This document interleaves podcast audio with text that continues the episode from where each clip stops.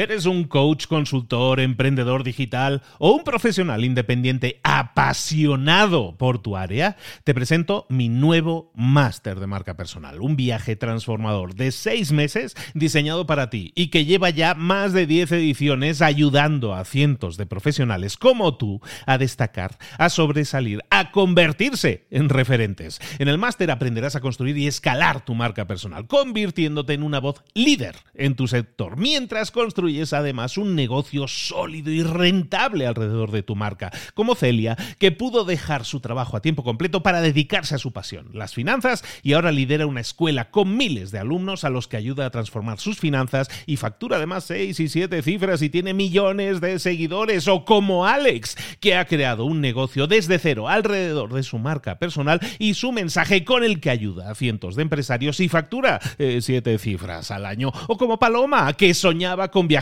por el mundo y que ahora vive como nómada digital con cientos de miles de seguidores y más de 17.000 alumnos. Gracias al máster, su sueño pasó de ser una idea a una realidad rentable y reconocida. Este es el momento de que tú también dejes tu huella, de influir y de vivir por fin de tu pasión. Visita librosparaemprendedores.net barra marca y descubre muchas más historias de éxito de gente que confió en nuestro método. En junio comenzamos además la nueva generación y añadimos más novedades, más servicios y más soporte que nunca. Únete a la élite de profesionales que ya están cambiando sus vidas. ¿Estás listo? ¿Estás lista para desarrollar tu marca personal y ser nuestra próxima historia de éxito? Pues visita librosparaemprendedores.net barra marca y comencemos. Hola, hola, esto es Mentor 360 y hoy vamos a ver la estrategia de contenidos que tienes que utilizar, sí o sí, en Instagram. ¡Comenzamos! A todos, soy Luis Ramos, esto es Mentor 360, el programa que te acompaña de lunes a viernes, lunes, martes, miércoles, jueves, viernes. Tienes a un mentor todas las semanas que te acompaña, que te guía, que te da todo aquello que tú necesitas para mejorar, para crecer en lo personal y en lo profesional toda esta semana. Estamos hablando de emprender, pero de emprender en las redes sociales, no, de emprender en Instagram concretamente. ¿Por qué? Porque tenemos que estar en la red de redes hoy en día. Hace años decíamos la red de redes era Facebook, ahora no.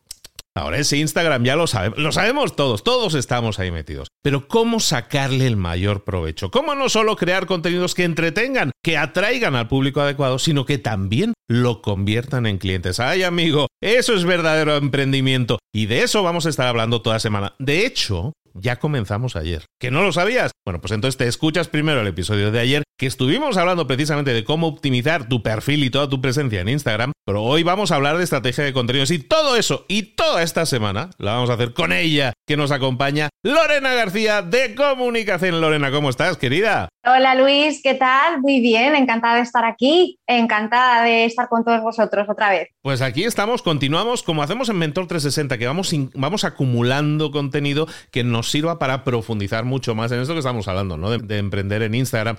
Ayer Lorena nos hablabas del perfil, de las historias destacadas, de un montón de cosas que podemos toquetear a gusto para que nuestro perfil sea atractivo, interesante y sea aunque no exista la palabra, sea encontrable. Es decir, que nos puedan encontrar ahí también en, en Instagram, que es algo que todo el mundo al final desea si queremos generar un negocio. Pero claro, ahora llega el tema, que es como una esclavitud hay que crear contenidos, hay que saber que tenemos que estar creando contenidos, no sé si constantemente o no, de eso hablaremos hoy, pero lo, cierto es que tenemos que comenzar a crear contenidos y ahí, permíteme Lorena, es donde, donde entra vértigo. La gente, ay, es que me da cosa, es que, ¿y de qué voy a hablar? ¿Y de qué Entran todas las dudas del mundo. Hablemos un poco de eso, de cómo generar una estrategia de contenidos que nos ponga fácil, de alguna manera, hasta que nos dé el empujoncito que nos falta para comenzar a crearlos. Mira, yo puedo entender perfectamente a esa gente que se pone delante de cualquier red social, no solamente Instagram, pero Instagram en este caso en concreto, y eso de hacer contenido se le hace bola, yo no tengo nada interesante que contar,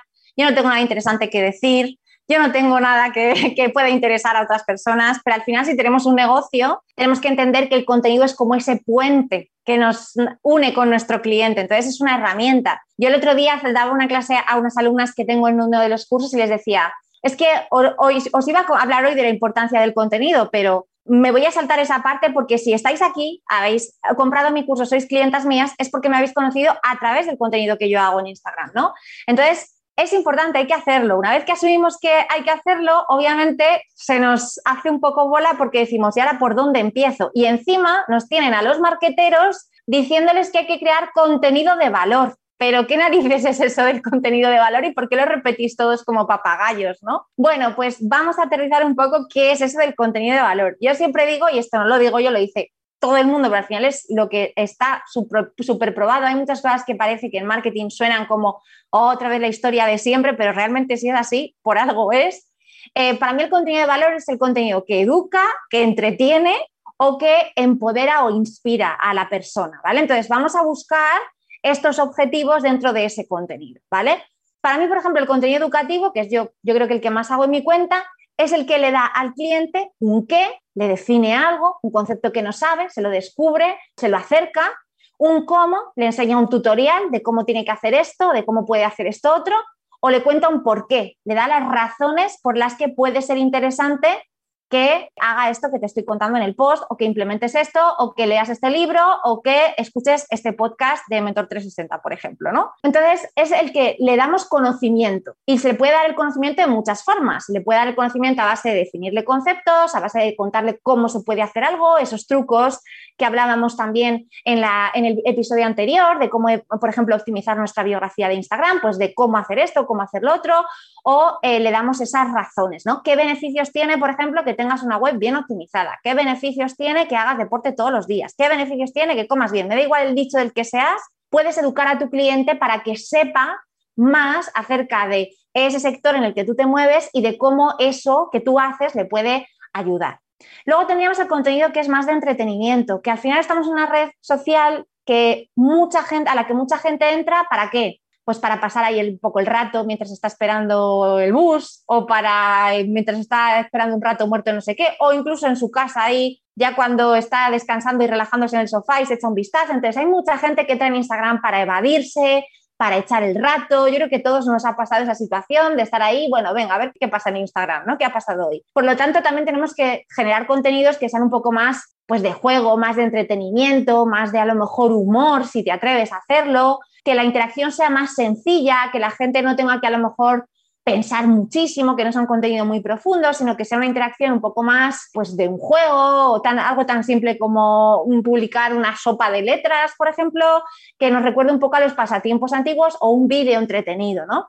Al final, es cierto que estamos en una red social y mira que yo creo que es, todo el tipo de contenido es necesario, pero es verdad que el contenido cuanto más sencillo sea, más fácil sea de, captar el mensaje, la esencia de, ese contenido para el usuario, más capacidad viral tiene. Por eso los reels ahora están funcionando tan bien, porque al final es en 15 segundos, me estás diciendo este mensaje, veo si me conecta o no y si me conecta seguramente lo vaya a compartir con otras personas, ¿no? Pero bueno, de Reels ya hablaremos en otro momento. Tenemos, por tanto, el contenido educativo, el contenido de entretenimiento y luego el contenido que inspira. ¿A qué me refiero yo con esto de inspirar?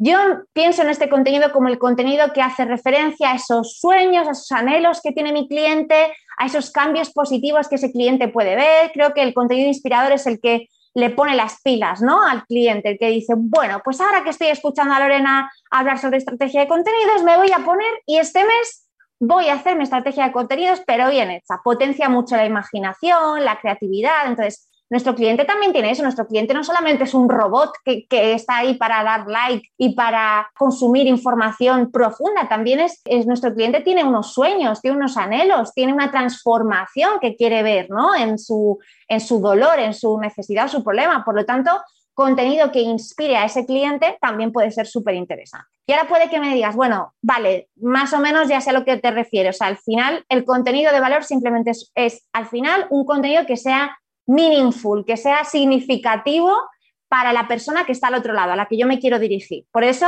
ya tenemos ahí el primer filtro. Cada vez que se me ocurra una idea, tengo que pensar, ¿esto le interesa en algo a mi cliente o puedo hacer que le interese en algo a mi cliente? ¿Está alineado con lo que yo quiero que transmita mi marca? Esto es súper importante. Os voy a poner un ejemplo. Fui a un evento eh, a, dar una, a, dar una, charla el verano pasado y conocí a una, a una chica que iba al evento también que ella se dedicaba a todo el tema de terapia de pareja y todo eso. Y me parecía muy interesante cómo hablaba ella acerca de las relaciones y todo, ¿no? Y decía, guau, yo esto lo tengo que contar en algún sitio, que esto, yo quiero que esta, esta chica se lo cuente a toda la comunidad que me sigue, porque me parece súper interesante. Pero claro, ella lo habla desde un punto de vista de relaciones humanas, de, pues eso, de pareja, de familia y tal. Y yo decía, que ya tenía ahí mi, filtro de, bueno, Lorena, pero tú siempre hablas o de marketing o de redes sociales o bueno, también de emprendimiento.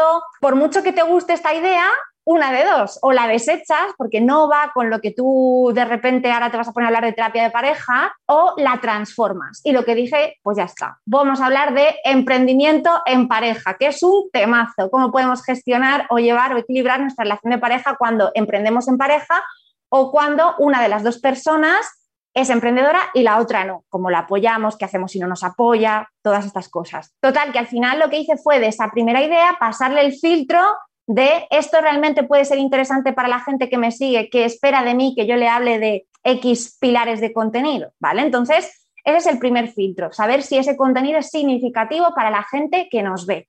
Si tenemos una idea que nos gusta mucho a nosotros, pero solo a nosotros nos gusta y que a lo mejor a para nuestro cliente no es tan relevante, podemos compartirlo en un perfil personal o hacer otro proyecto que sea un blog donde reflexionemos y todo eso, pero quizá en el perfil de nuestro negocio no es el sitio idóneo para eh, desarrollar esa idea. Así que ese es el primer filtro. Pero lo bueno, y, ya me puedes decir, vale, Lorena, ¿y cómo creo yo ese contenido? ¿Cómo puedo hacer yo tormenta de ideas sabiendo que ese contenido está pensado para mi cliente? Y yo siempre pongo el ejemplo de las revistas. Yo soy una súper lectora de revistas me encantan las revistas y creo que hay mucha gente que si le digo, eh, crea contenido para tu cuenta de Instagram, se aturulla y se le hace bola, pero si le pongo el ejemplo de la revista, como es algo que conoce, es algo que está acostumbrada a ver, le resulta mucho más fácil. Yo le digo, tienes una revista, el Vogue, por ejemplo, y el Vogue que tiene dentro, cada revista de Vogue, cada número de Vogue tiene unas secciones, pues tiene la sección de moda, la sección de belleza, la sección de decoración, la sección de tal.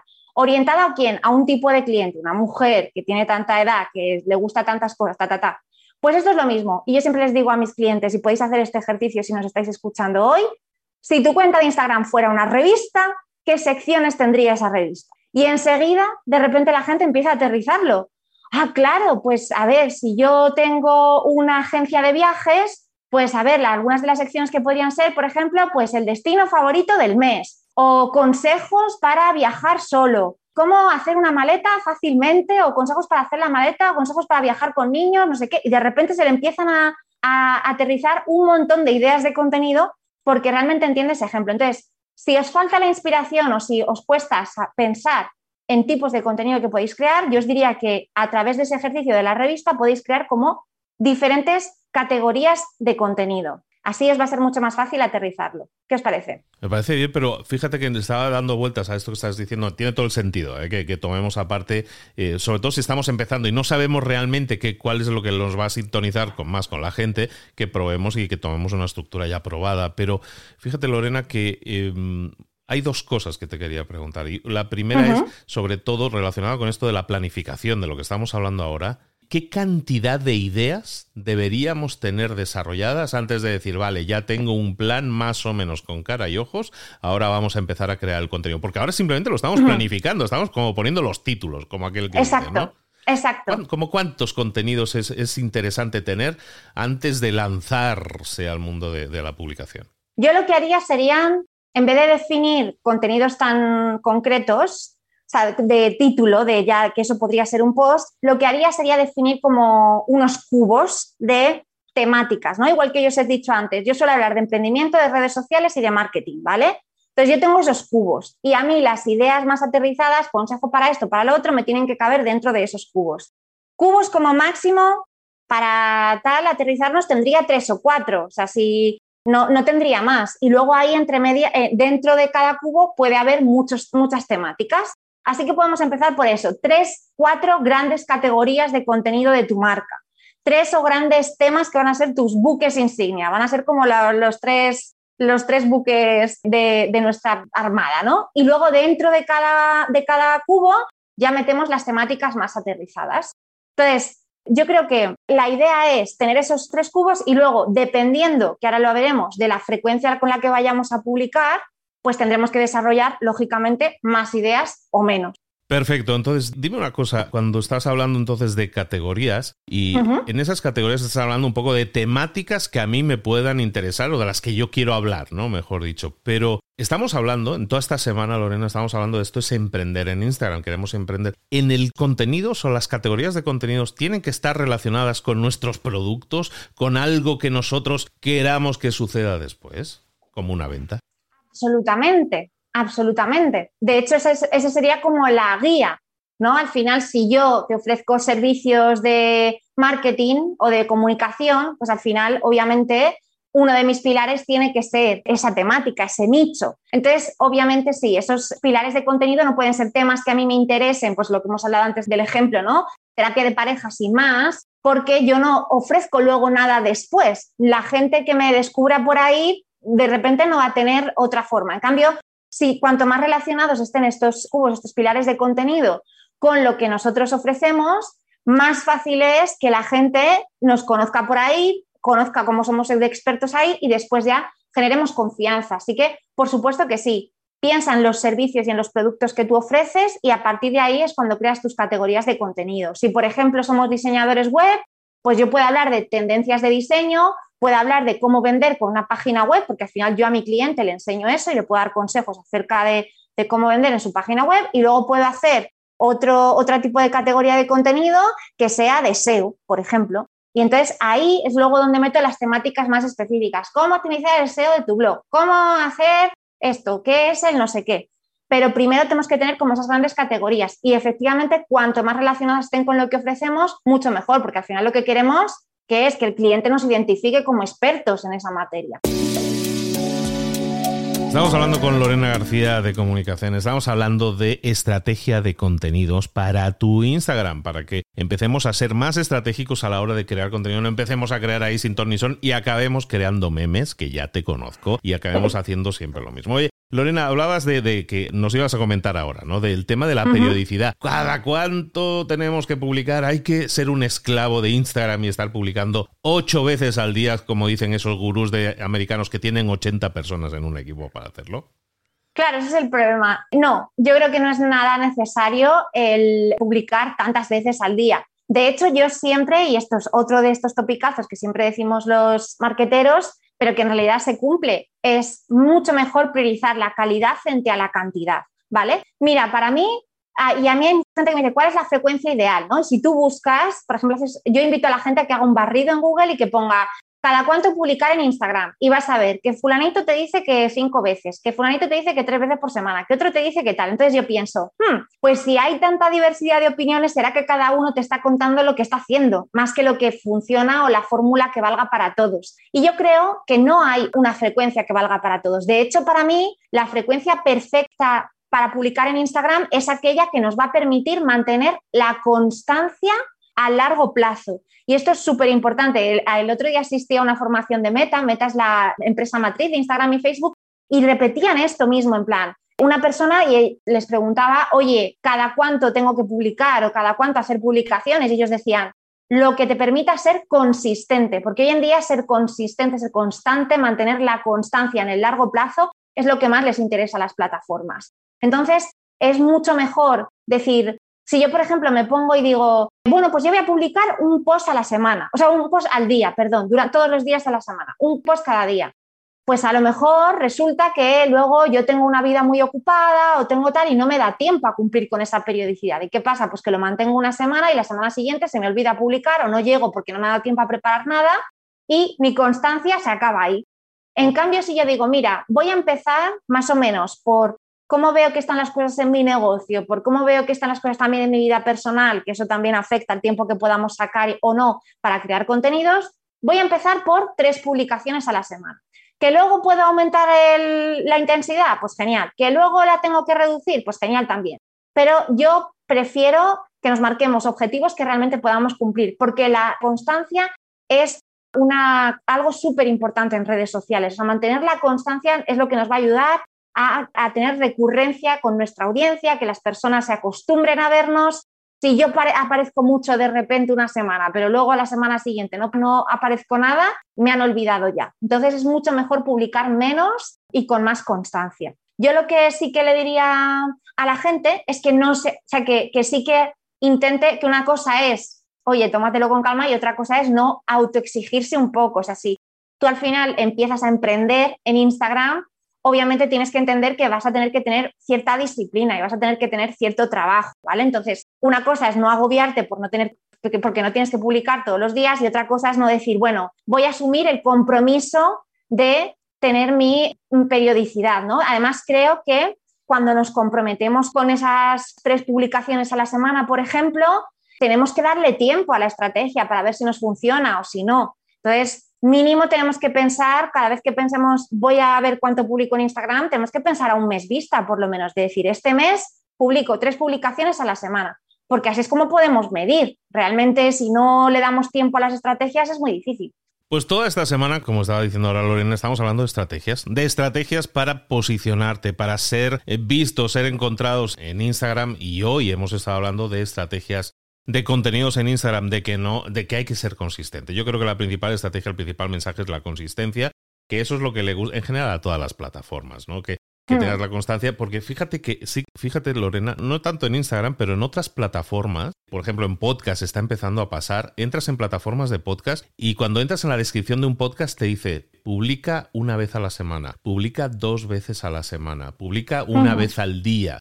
¿Sabes? Tengo varios podcasts y ahora cuando entro en, en, iTunes, por ejemplo, en Apple Podcast, la descripción que le dan al público, porque eso no es para mí, eso es para el público, le está diciendo cuál es la expectativa que puede tener el público de esta cuenta, de este contenido. Hmm. Entonces está claro que te están analizando, te están midiendo, están diciendo, este publica cada 48 horas y entonces está esperando que tú publiques cada 48 hmm. horas. Entonces, de alguna manera, nosotros somos los que le vamos a enseñar a estos algoritmos, a estas plataformas, cómo queremos que sea nuestra cuenta. Y no nos va a exigir una periodicidad, sino que simplemente nos va a exigir que, que seamos constantes en nuestra propia periodicidad, la que nosotros escojamos. Eso es, totalmente. De hecho, también es una forma de educar a la audiencia. Si al final la audiencia se acostumbra a que todos los miércoles tiene un nuevo contenido tuyo o que todos los jueves hay una sección que tú haces siempre de tal o lo que sea, al final la gente va a querer estar pendiente porque se va a acostumbrar a verte. Entonces también es una forma, mantener esa constancia es una forma de fidelizar a la gente que te sigue, ¿no? Que te ha empezado a seguir y no te ha empezado a seguir hoy que has hecho mucho contenido para que estés un mes sin aparecer o para que solamente te acuerdes de esas personas cuando tienes un lanzamiento o tienes algo que vender, ¿no? Sino para mantener un poco una relación. Al final las redes sociales tiene una parte muy importante de tribu, de comunidad. Entonces, si tu tribu sabe dónde y cómo encontrarte, pues va a ser mucho más fácil, claro. Vamos a seguir hablando toda esta semana y recuerda que este es el episodio de esta semana. Hay un episodio 1 en el que estamos hablando toda esta semana de emprender en Instagram. Si quieres profundizar de verdad, te aconsejo que si te perdiste el episodio de ayer, es una repasadita y también que te suscribas a Mentor 360 porque mañana, pasado y al siguiente todavía tendremos por aquí a nuestra mentora profundizando sobre cómo emprender en Instagram, en este Instagram para emprendedores que estamos haciendo esta semana. Lorena, ¿dónde podemos encontrarte y saber más de ti?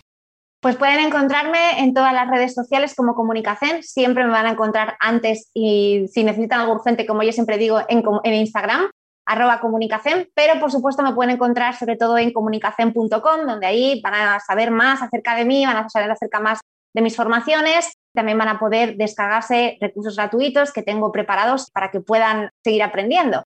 Y también la podéis encontrar aquí, mañana, de nuevo, aquí en Mentor 360. Lorena, querida, te esperamos aquí mañana y seguimos profundizando en esto de emprender en Instagram. ¿Te parece? Genial. Un placer, Luis. Un placer. Nos vemos mañana. Saludos a todos. Hasta luego.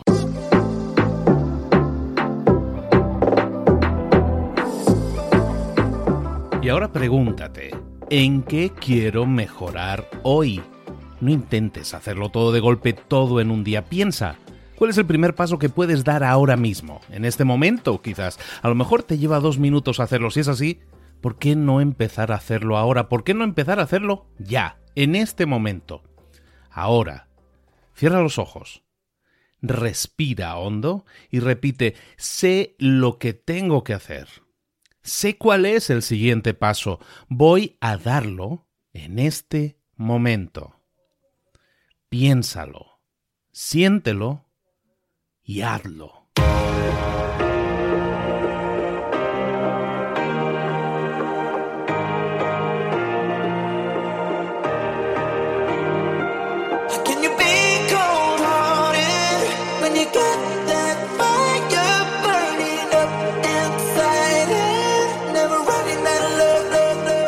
Muchas cosas de las que hemos visto hoy ya las sabes. La mayoría del conocimiento que compartimos aquí ya lo sabes. Sabemos lo que tenemos que hacer, sabemos lo que tenemos que evitar, lo que no tenemos que hacer, todo eso ya lo sabes. El único problema es que no lo ponemos en práctica, no pasamos a la acción y es ahí donde te necesito a ti y a tu compromiso. Si una sola de las ideas que hemos comentado hoy resuena en ti, te llama a ponerla en práctica, entonces define el paso más pequeño posible, el gesto más mínimo y hazlo ahora mismo.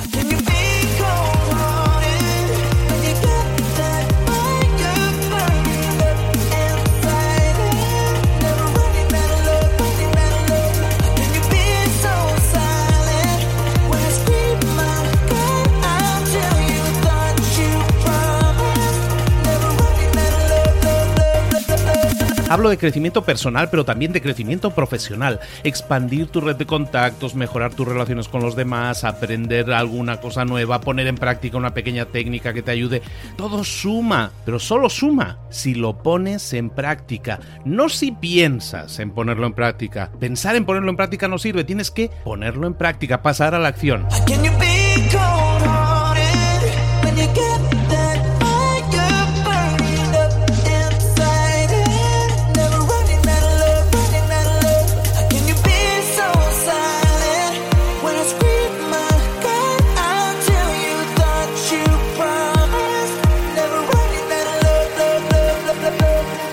Acuérdate de este ingrediente secreto también. El ingrediente secreto es la actitud. Tu actitud. Tu actitud transmite. Si sales a la calle con ganas, la gente lo va a notar. Si sales a la calle sin ganas, la gente también lo va a notar. El mundo está ahí fuera, te está esperando, por lo tanto sal ahí fuera, sal a la calle y sal con ganas, sal con actitud.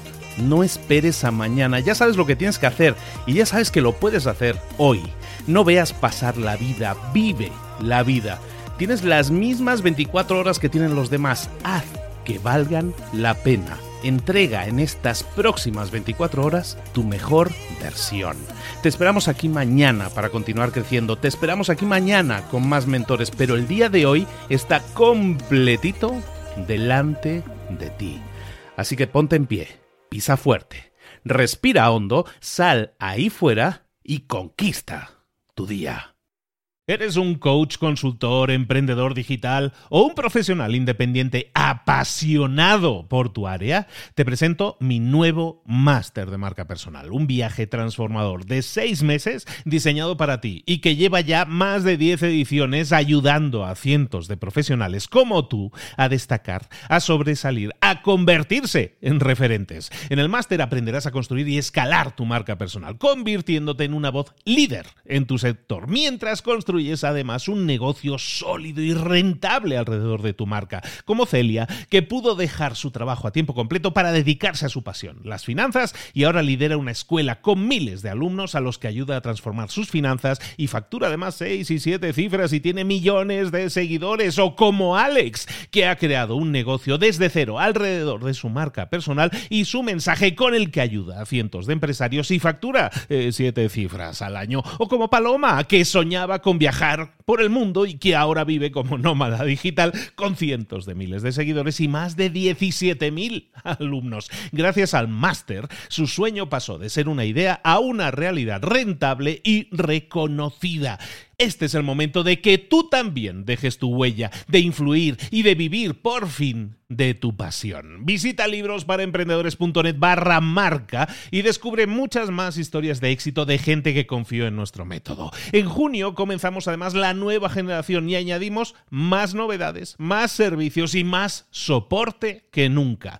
Únete a la élite de profesionales que ya están cambiando sus vidas. ¿Estás listo? ¿Estás lista para desarrollar tu marca personal y ser nuestra próxima historia de éxito? Pues visita librosparaemprendedores.net barra marca y comencemos.